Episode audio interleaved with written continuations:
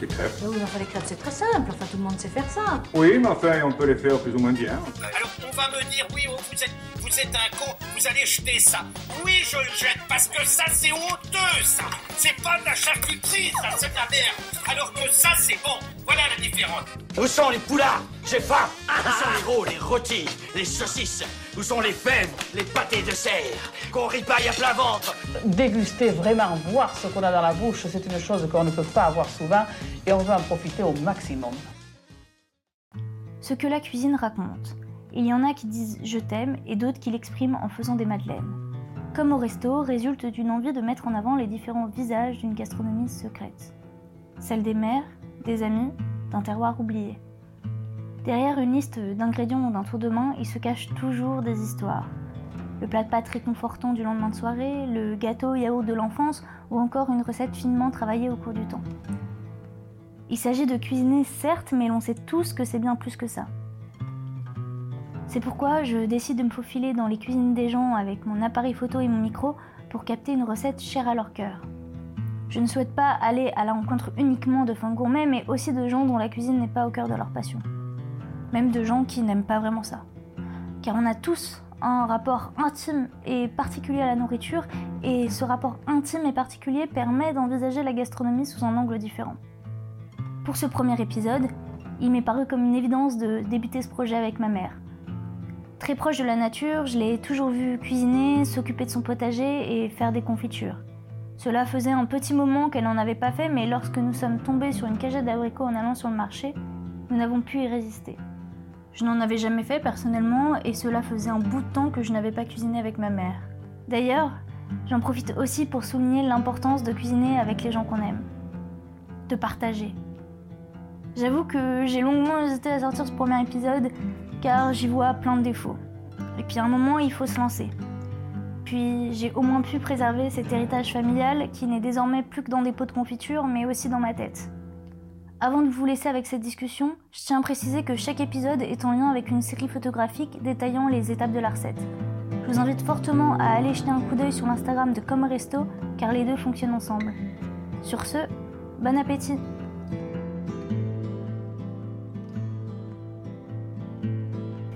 Bah, en fait, moi, j'ai été élevée euh, où j'allais régulièrement en fait euh, chez ma grand-mère quand j'étais petite, qui avait un grand euh, jardin, qui avait énormément de fruits et légumes, et de- un il y avait des vergers aussi. Et au-dessus de chez elle, il y avait aussi ma grande-tante qui avait un, un verger aussi un jardin et tout, mais en- encore dix fois plus grand.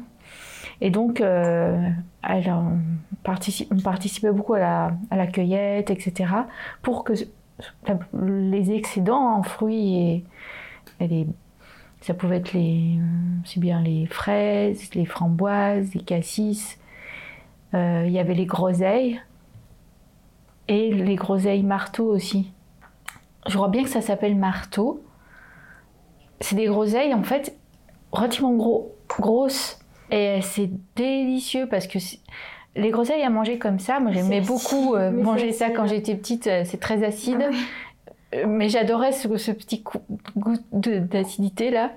Et ces groseilles marteaux à côté, bah, elles avaient un peu, elles étaient plus douces. Elles étaient entre, un petit- il y avait une pointe d'acidité et une pointe de douceur comme ça, et puis un peu de un peu sucré comme ça. Et ça faisait des petits grains à l'intérieur. Et la peau, elle était un peu translucide et, on- et ça faisait euh, rosé, euh, plutôt, euh, oui, euh.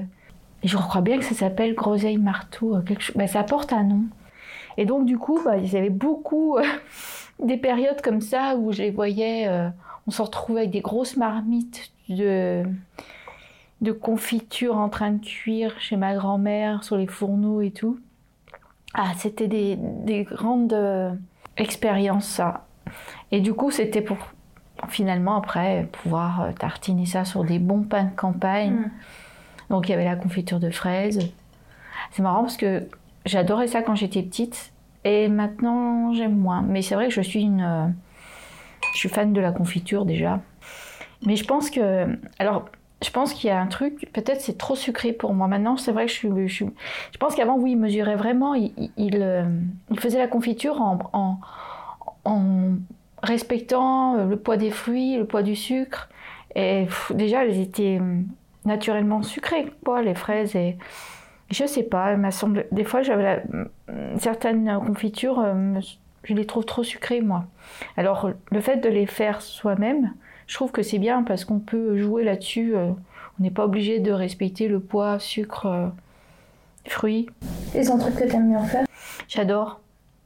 Déjà, j'adore euh, ramasser. Ramasser, mais tout. Tout ce que je peux ramasser, je le ramasse. J'adore euh, aller à la cueillette. euh. Rien que ça commence par là, en fait.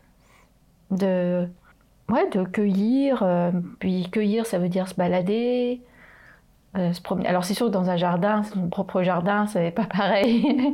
mais c'est déjà le plaisir de jardiner pour pouvoir. Moi, j'adore finalement avoir un jardin où, où finalement tu peux justement ramasser, récolter pour finir par, par être mangé. Quoi. Mm. Ça, ça, ça, c'est, vraiment intéressant. Euh, j'aime bien avoir aussi, euh, ben, si j'avais un jardin à nouveau, euh, je ferais ça, je ça en mettant aussi des fleurs. Par exemple, voilà, ouais, oh, quelque chose que j'avais expérimenté, c'était la, la rhubarbe.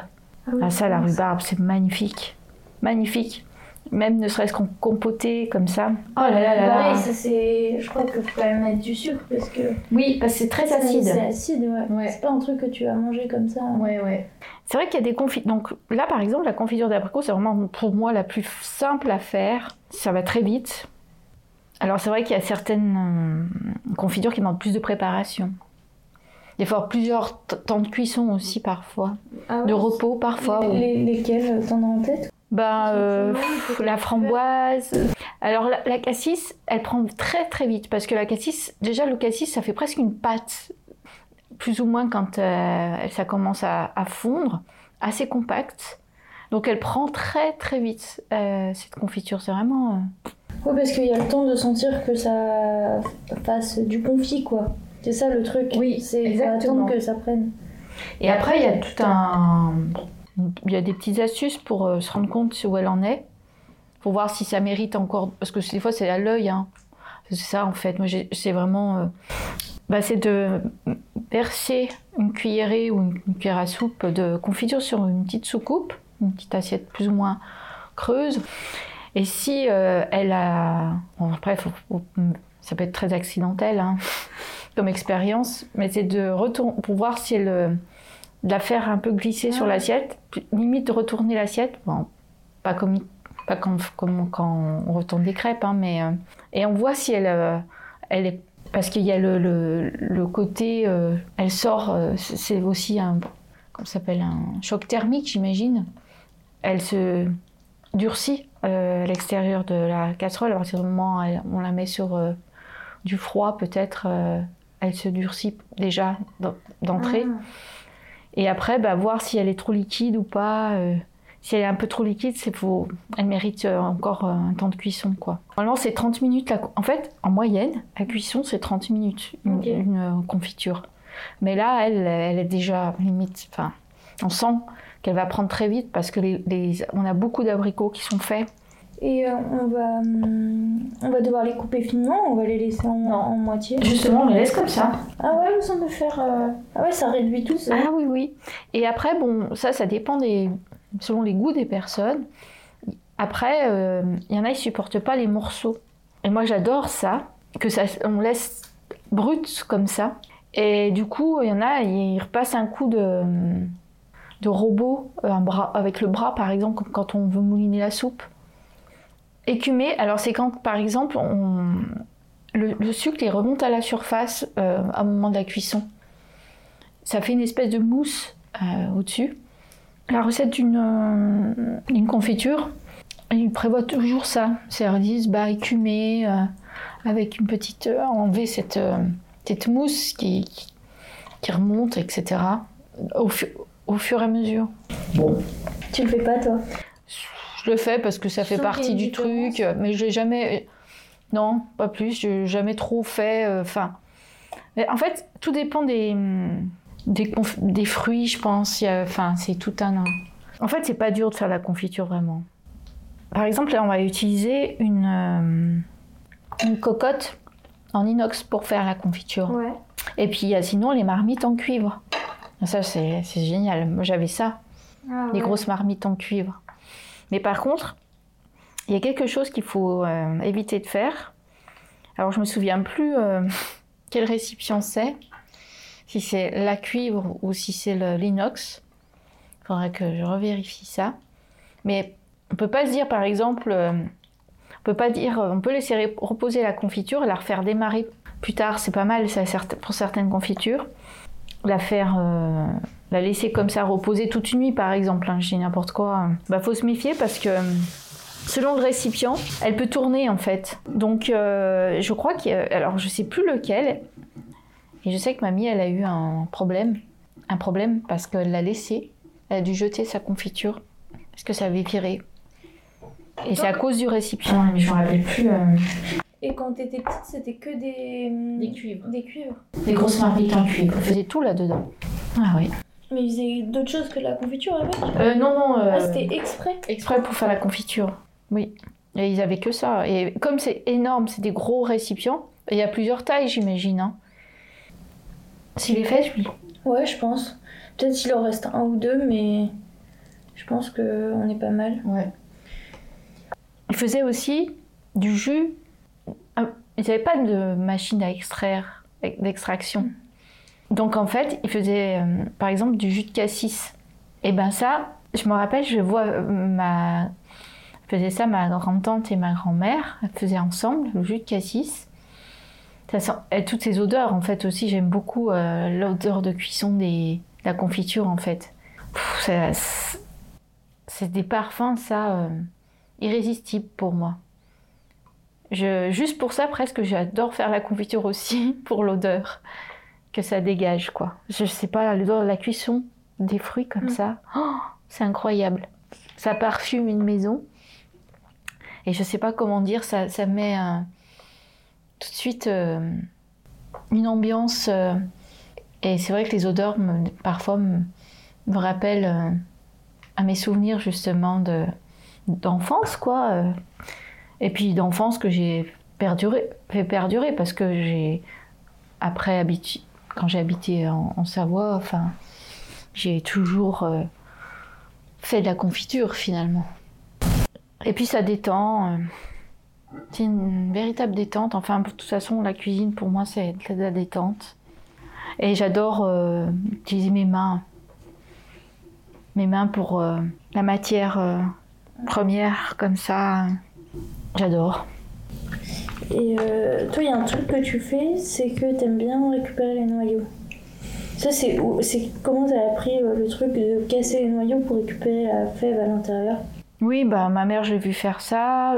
Euh, c'est un petit peu la, la- les recettes qu'on peut retrouver, je pense, euh, traditionnelles de la confiture d'abricot. Parce que la petite amande de, de l'intérieur du noyau, qui est plutôt molle en fait, hein, à l'intérieur, enfin, ça dépend peut-être des noyaux, il faut voir, mais des, des noy- noyaux plus ou moins mous, ça veut dire qu'à l'intérieur, la, petite amande, elle est, elle est molle.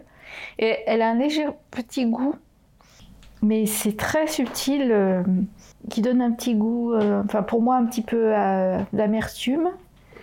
Et en même temps, bah, ça fait penser à l'amande. Euh, c'est pourtant pas une amande, quoi.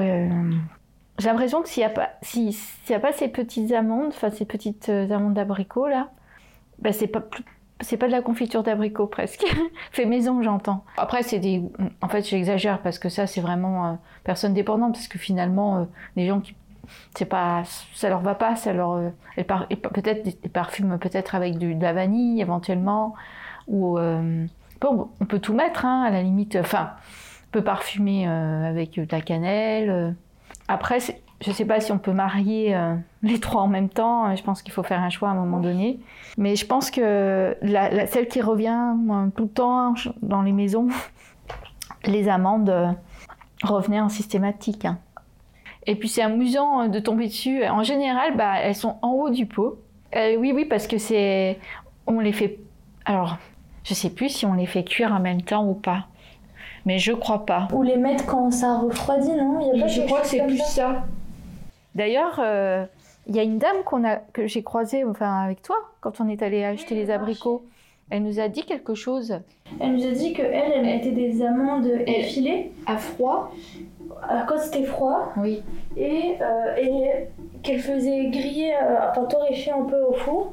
Et elle disait aussi qu'elle mettait, mais ça j'avais jamais connu, du, je, je sais pas si c'est du géranium, mais une Ah oui. Alors ça par contre. une sorte d'huile essentielle et Oui. qu'il fallait mettre euh, quand c'était froid parce que sinon ça, ça cuisait et le, le goût devenait euh, désagréable. Oui, je pense que les huiles essentielles, c'est vraiment avec précaution comme type d'utilisation. Je sais pas si j'ai déjà utilisé l'huile essentielle pour parfumer quelque chose. Moi, j'utilise, oui, la fleur d'oranger, par exemple. Ça m'est arrivé. Alors que ça existe aussi en, en huile essentielle, la fleur d'oranger, Ouais. je crois bien. Oui, je, je, ma- je maîtrise pas bien. Je sais que euh, il y a- j'ai un livre hein, sur les huiles essentielles et à chaque fois il y a le, il y a le comment l'utiliser hein, de manière culinaire en fait à chaque fois. Il y en a, on peut les utiliser dans la cuisine, puis d'autres non. Hein. Donc là on a 1,5 kg 1 kg 500, ici. très bien. Ça va faire en deux fois. Enfin, oui, oui, oui, ça va. T'as les mains qui sont déjà de toute façon. Mais pareil, moi c'est un truc qui me- j'aime bien. Oui, oui. Je trouve que ça fait partie du projet de salaire les mains. Ah oui, oui, oui. Bah, ça, euh, quand Ouais. il faut y aller, il faut y aller. J'ai. Ah, il y en a moins, c'est drôle. Il y a 1 kg euh, 200. 1 kg de 260. Est-ce que tu veux que je note au fur et à mesure? Ouais, Comme ça, ça nous fait après. euh, Euh, tu peux prendre ce petit papier. là. Donc 1 kg 500 et c'était euh, 260, pardon. Et là, oula, celui-là, on sent qu'il y en a pas. Bah finalement, hein. Oui, peut-être que, en fait, euh, vu qu'ils étaient un peu abîmés. oui.